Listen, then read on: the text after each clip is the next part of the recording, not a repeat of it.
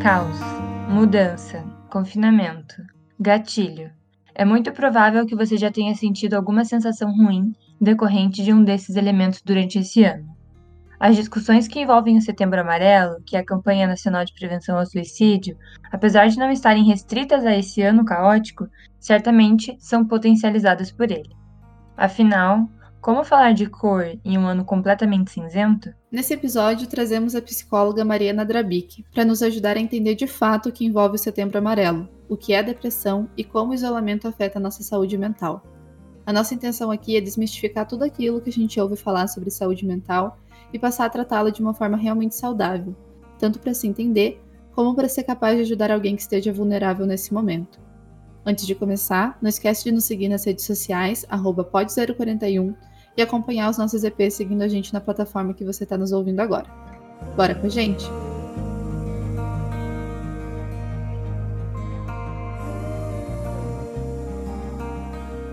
Amigos e amigas, eu sou Caíssa Frade. Eu sou Ludmila Borinelli. Eu sou Igor Safrão. E agora está começando o podcast 041. Podcast 041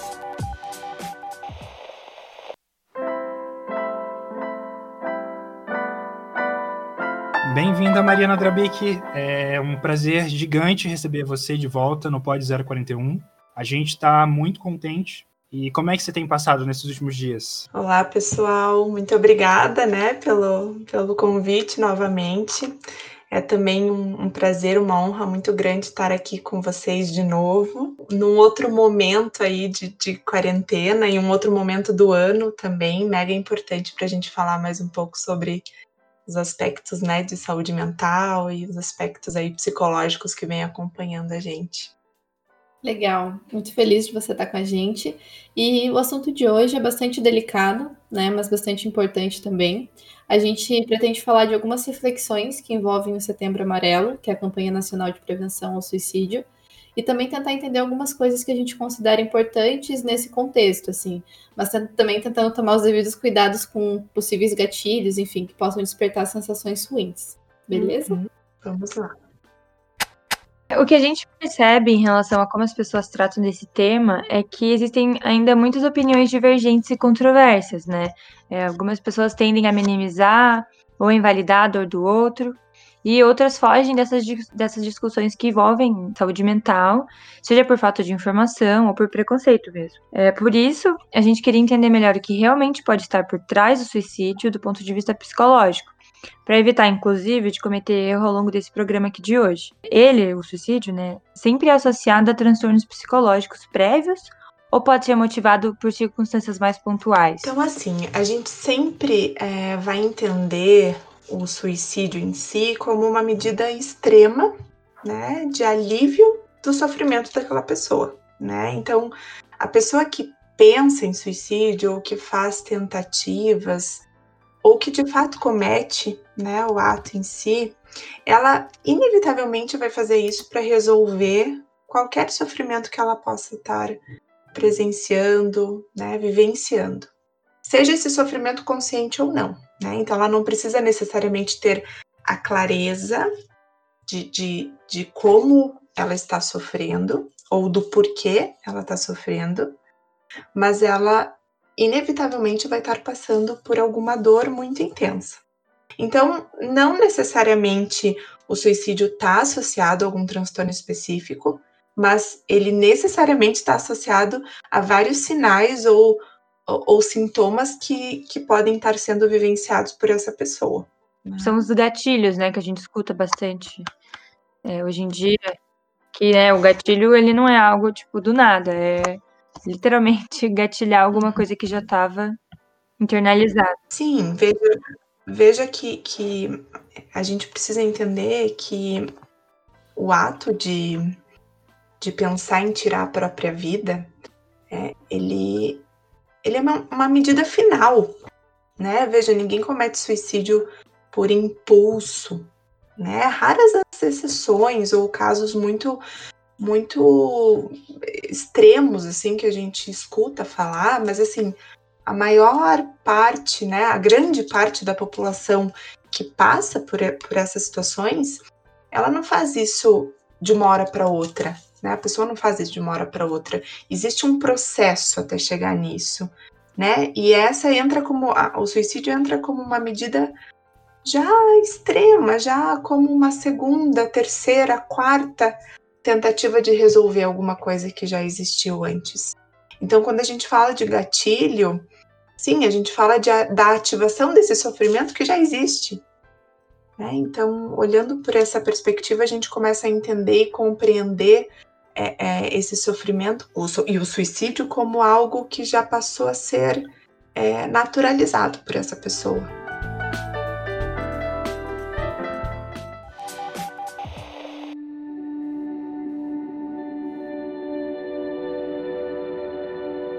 E Mari, é tão importante quanto entender o que pode motivar esse ato é evitar e entender como lidar com pessoas que estão passando por alguma situação de vulnerabilidade psicológica, né? Pensando nisso, quais são os cuidados que devemos tomar ao abordar esse assunto com alguém que sofre de algum transtorno e as atitudes que não podemos ter nesse momento, por mais que sejam é, aquelas atitudes bem intencionadas, né? Quando a gente percebe alguém com sofrimento, é, de nada vai adiantar a gente se colocar à disposição para escutar essa pessoa sem de fato saber muito como compreender essa dor. Né? O que, que isso quer dizer? Que às vezes, sem querer na melhor das intenções, como você disse, né, Igor, às vezes a gente acaba invalidando aquela pessoa, né? Falando coisas do tipo: ah, não fique assim que já passa. Né? Ah, uhum. tem pessoas é, tem pessoas com problemas maiores, isso não é nada. Né? Às vezes a gente escuta muito, ah, você precisa, precisa ser grato, precisa agradecer a vida que você tem. Né? Então, ah, não pense é, é, né, em tirar sua própria vida, porque imagina como que as pessoas vão ficar depois disso. Né? E, e esses tipos de comentários eles não resolvem, muito pelo contrário. Né? A gente acaba sem querer invalidando a dor, mostrando que não é digno que esse sofrimento esteja acontecendo. E aí a gente percebe que no fim das contas ninguém tem controle dessa dor, ninguém tem controle dessa emoção, né? Às vezes a gente quer comparar a dor dessa pessoa com a dor de outra pessoa que talvez esteja sofrendo muito mais, mas a dor é de cada um.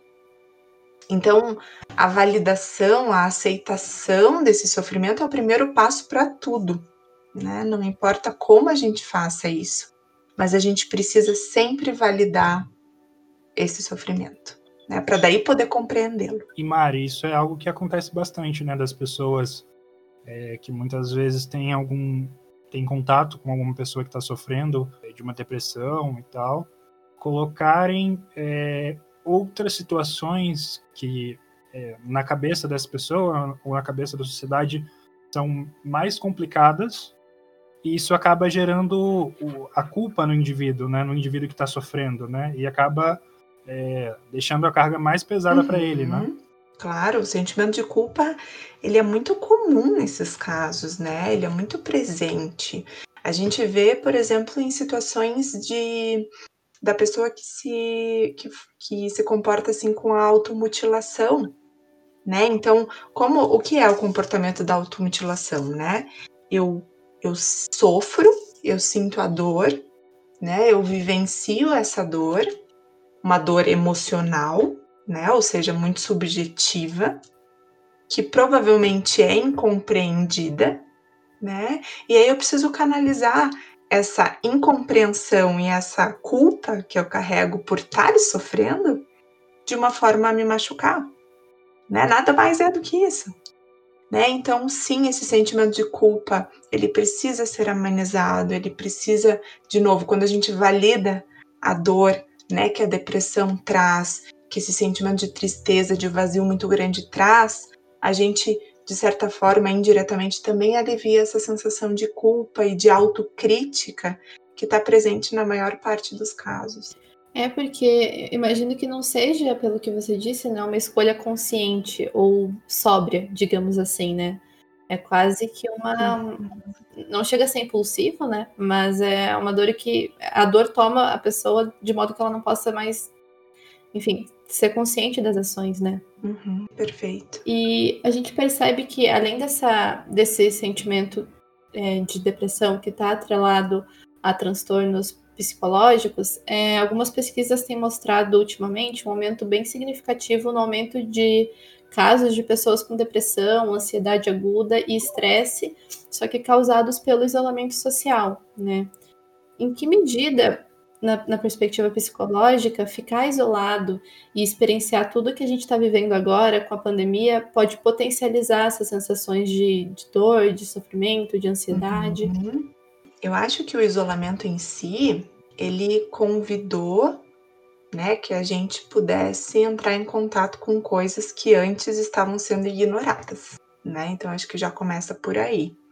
É, eu acho que a gente se viu num momento de muita autorreflexão, né? Mas também o isolamento social ele traz é, uma, é, é, ele evita, na verdade, né? Ele traz uma retirada da convivência, né? E a convivência com pessoas, com os outros, né? E com uma rotina e com um trabalho e com as atividades rotineiras diárias estruturada, ela traz uma sensação de conexão, de pertencimento, né? Então, eu acho que tem duas coisas primordiais aí nesse isolamento social. Uma delas é o olhar para si, né? E a outra delas é a retirada de, de, de sensações e experiências que são tão importantes para a nossa saúde mental. Então, sim, a gente vê o aumento de casos de pessoas com depressão, com ansiedade, com estresse, por conta dessas, dessas duas, é, é, desses dois estímulos, né? Uma delas é é, é, é o olhar para si, que é tão sofrido e difícil, né? A gente entra em contato com muita coisa.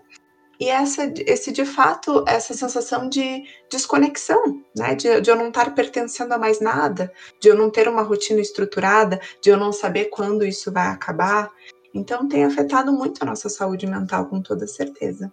E, e, não é porque necessariamente a gente sente alguns sintomas de alguns transtornos, por exemplo, ansiedade, depressão, que a gente sofre deles necessariamente, né? Certo. Ou, ou, ou tem algum indício de que sim? Não, é, é bem por aí mesmo, assim. Inclusive, vamos pensar na, na depressão, né? A depressão ela é caracterizada primordialmente por sintomas de tristeza, né? Tristeza profunda, um vazio. E aí eu pergunto assim, né? Quem é que nunca se sentiu assim? né? Ou quem é que não está ansioso nesse momento tão delicado? Então é claro uhum. que a gente uhum. sente tudo isso, né? E, e, é normal, é muito natural que a gente sinta tudo isso. Inclusive eu digo, né? Se vocês me disserem que não sentem, não se sentem tristes, não tem semanas de tristeza profunda, que só quer dormir, só quer chorar, eu vou dizer que vocês estão mentindo, né? Agora, a linha que divide né, um transtorno mental, psiquiátrico de um sintoma é, primeiro, a frequência que ele ocorre, né? Então, se isso começa a ocorrer com uma frequência muito grande, muito maior do que os dias normais, né? E o prejuízo que esses sintomas nos causam, ou seja, quando a gente começa a ter perdas, seja nos relacionamentos, seja na, nas atividades do dia a dia, seja problemas de saúde mesmo, né? Prejuízos né, na nossa saúde física, enfim. Então, aí é nesse caso, nesses casos, ou seja, quando a frequência está alta e quando a gente vê prejuízos, que aí é o momento de buscar né, alguma ajuda profissional ou buscar entender o que está acontecendo de fato. Né?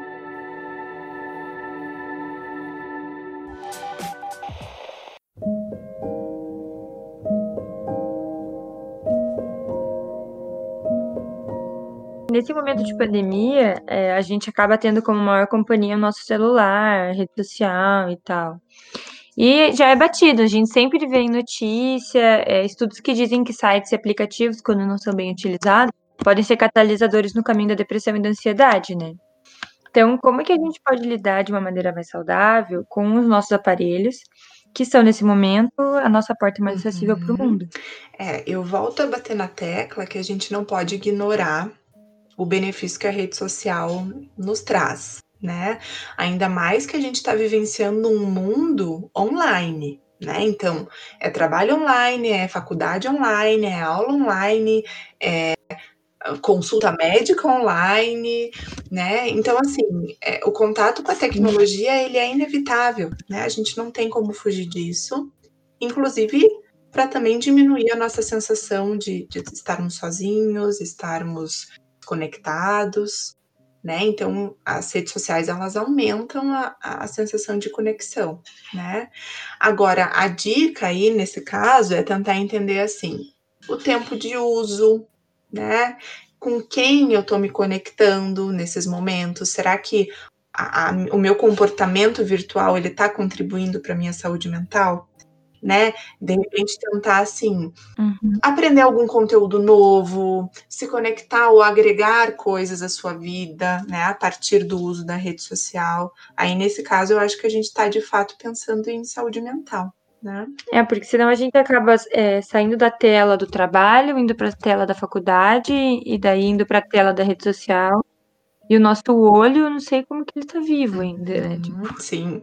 Eu acho que a gente, inclusive, agora tirando um pouquinho do foco, mas eu acho que, inclusive, neurologicamente, a gente vai começar a perceber os prejuízos também dessa tela, né? Há muitos estudos já que dizem sobre a questão de concentração, de atenção, de estímulo visual, né? Da gente estar assim o tempo todo sendo estimulado, né, por um único canal aí, talvez a gente veja os prejuízos ali para frente. E, e, é um assunto que até nesses últimos dias entrou bastante em alta por conta de um, um documentário também na Netflix, né, que foi lançado.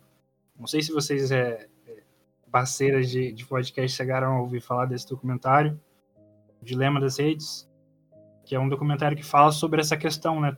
Fala também sobre essa questão de como as redes sociais acabam sendo, sendo catalisadores negativos, muitas vezes, se não serem é, utilizadas de uma maneira bacana. Eu falo muito com os meus pacientes sobre o. Não sei se eu já comentei isso com vocês, sobre unfollow terapêutico, né? Então, assim, não não tá fazendo bem, dá um follow, não vamos se prejudicar por causa disso, né? Então, entrar em contato com o que de fato agrega, com o que de fato faz bem, acho que esse é um critério essencial nesse momento. E Mari, é, pelo que entendemos dos estudos sobre depressão e até mesmo da campanha do Setembro Amarelo, tanto o suporte da rede de apoio quanto o acompanhamento especializado são extremamente importantes para o tratamento dos transtornos psicológicos. Como esses dois grupos, é, nessa situação que a gente está descrevendo aqui, podem atuar na prática, Mari?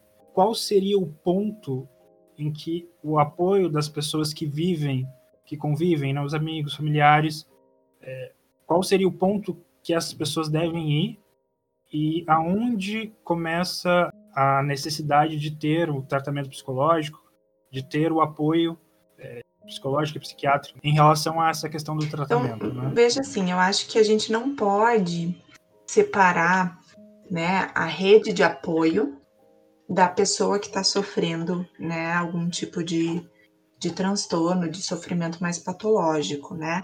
Até porque é, esse é uma das esse é um grande passo e, e essa é uma grande estratégia utilizada né? Quando a gente identifica que essa pessoa está em sofrimento e que ela pode correr riscos, né? Pode apresentar riscos para a própria vida, é a gente identificar a rede de apoio, né? Identificar quem são os familiares, quem são os amigos, colegas de trabalho, até os profissionais da saúde mental, né? Então, primeiro, um dos primeiros passos é a gente identificar essa rede de apoio.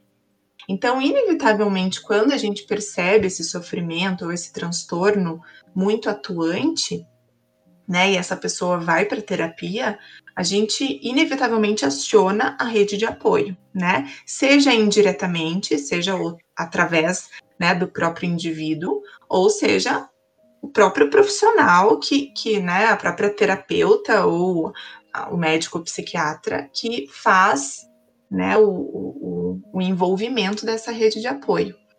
Né? Então, é, já no início do tratamento, a gente já identifica. Inclusive, eu acho que uma ferramenta interessante aqui para eu compartilhar com vocês é que quando a gente percebe que essa pessoa, né, que o indivíduo que vem para terapia tem um risco de suicídio, né, ou que já tentou, ou que tem pensamentos, né, dessa natureza, a gente faz um, eu costumo fazer um contrato que eu chamo um contrato anti-suicídio, né? Então, nesse contrato, eu me, a gente faz alguns combinados e um deles é que eles me passem o nome de pessoas e telefone de pessoas que eu possa contactar se, se for necessário, né? Então eu inevitavelmente envolvo, né? Algum, alguma rede de apoio aí eu preciso ter na mão, né? Como carta na manga. E aí é claro que eu vou precisar trabalhar com essas pessoas para que elas também sejam instrumentalizadas, né? Para dar esse suporte. Então, eles caminham juntos. O, trabalho, na verdade, é, é, com todo mundo aí nesse processo, né? Eu acredito que esse episódio, como ele tem um caráter muito informativo, pode ser muito útil para alguma pessoa que talvez precise dessa informação, talvez precise é, conversar com alguém é, especializado e também com, com, é, conversar com a sua rede, né? Que é realmente muito importante. Qual, qual seria é, o passo a passo a partir de uma identificação, uhum. assim, quando a pessoa já está vendo que não está se sentindo bem, que está começando a ter pensamentos, no caso, os pensamentos negativos, né? uhum. né? Então, a primeira orientação, né, que, que a gente dá é assim, compartilhar com alguém, seja, claro, é, a família, né? Seja algum amigo, alguma pessoa de confiança que faça parte, então, de novo, né, dessa rede de apoio. Mas é, eu uso os dois critérios que eu falei anteriormente, né? A frequência que esses sintomas, que esses desconfortos estão aparecendo e os prejuízos que eles estão lhe causando, né? A partir disso, então, a primeira orientação é buscar um acompanhamento psicoterapêutico, né? Um acompanhamento profissional e esse psicólogo, esse terapeuta que vai receber né, essa procura, ele também vai precisar identificar se é necessário ter já um acompanhamento químico, ou seja, um acompanhamento psiquiátrico, né, para a gente manejar também biologicamente esses sintomas.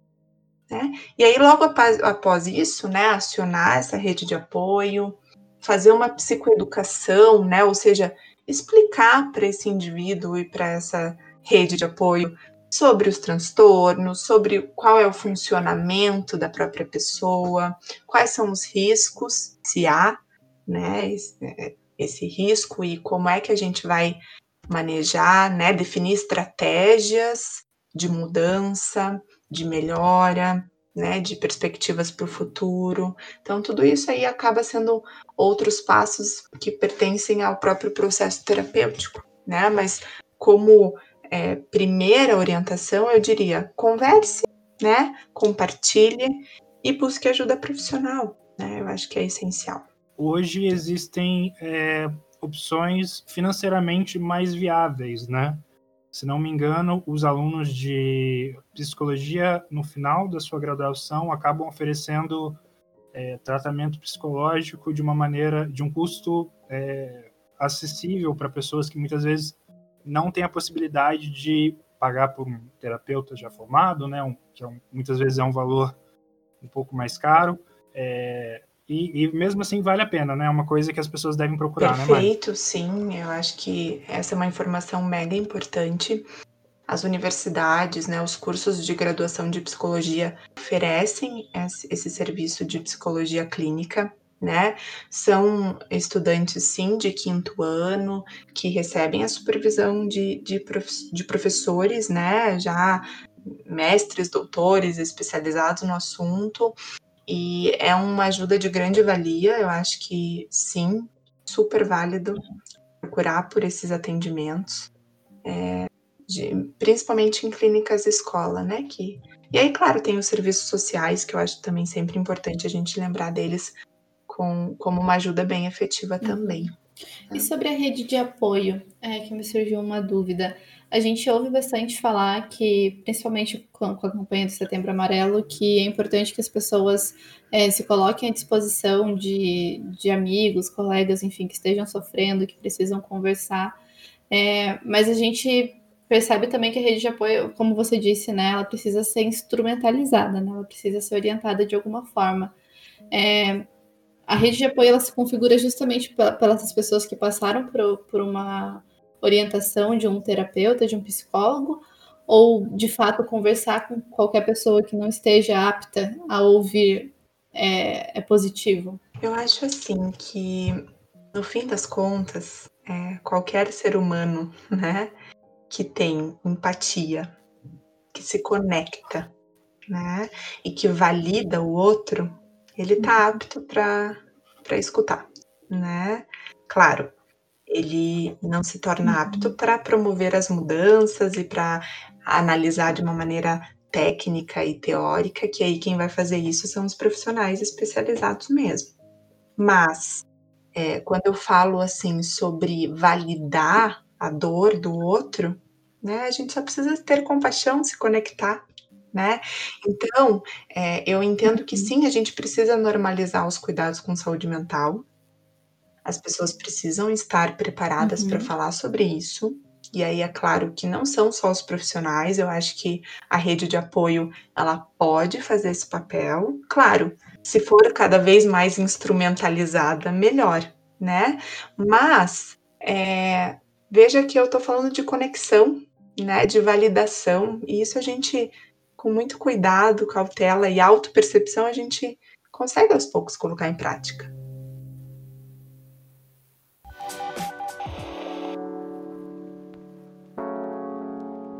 Bem, e agora para finalizar nossa conversa, a gente queria saber se existem, assim, a gente percebe que existem alguns mitos que envolvem a saúde mental como um todo, né?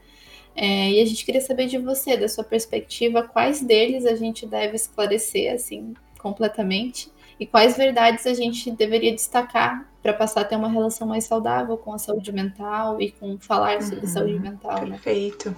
Então, acho que algumas coisas que a gente escuta muito fortes por aí, né, e que dão até uma dor no coração. É, o que eu queria dizer para uhum. vocês, né, que depressão não é frescura, que depressão não é preguiça, que depressão não tem a ver com falta de fé, que depressão é uma condição uhum. psiquiátrica, sim, né, envolve prejuízos muito importantes para a saúde daquela pessoa, né? Que inclusive envolve componentes biológicos. Por isso que a gente fala de condição de saúde, né? E deve ser tratada e reconhecida como uma forma, sim, de sofrimento muito grande, né? Um mito muito, muito ouvido por nós é assim, ó. A pessoa que diz que vai cometer suicídio nunca faz, é para chamar atenção, né? Isso não é verdade. Né? Há muitos estudos, inclusive, que dizem que pelo menos ali dois terços dos casos de suicídio, que ocorreu o suicídio, a pessoa comunicou, avisou, mostrou o seu sofrimento, mesmo que de maneira sutil. Né? Então eu volto a falar sobre a gente normalizar esses cuidados com a saúde mental, a gente falar sim sobre como prevenir suicídio, né? A gente também escuta um mito muito muito comumente falado, né, de que ah, não se pode falar em suicídio, senão a gente vai induzir, né, a, a, o ato em si. Não, a gente tem que falar para prevenir, uhum. né? Falar sobre os sinais, dizer como é que isso acontece, qual é a linha do tempo que a pessoa percorre até chegar ali, né? Quanto mais a gente souber disso, mais a gente vai normalizar, naturalizar não o suicídio, o sofrimento, né? E mais fácil a gente pode perceber isso, tanto em nós quanto nos outros, né? Então, é, eu acho que, de novo, trazer a discussão de saúde mental é ter uma relação mais saudável, né? Com o nosso sofrimento, com as nossas angústias, com as nossas dores, que fazem parte do ser humano, né, como um todo. Então eu acho que, que é nesse sentido assim que a gente tem que trabalhar sempre. A gente queria de volta agradecer pela sua participação. A gente acredita que tenha sido bastante informativo e a nossa intenção é justamente essa também, é, transmitir o máximo de informação possível e de qualidade, né? Especialmente para as pessoas que estão passando por algum momento difícil. E agradeço a sua participação de volta, que é muito maravilhosa sempre. É, então eu que agradeço, né, pessoal? É sempre uma ótima oportunidade a gente abrir um canal para falar sobre isso. Né? Então tem o meu apoio sempre. E o meu Instagram é arroba é.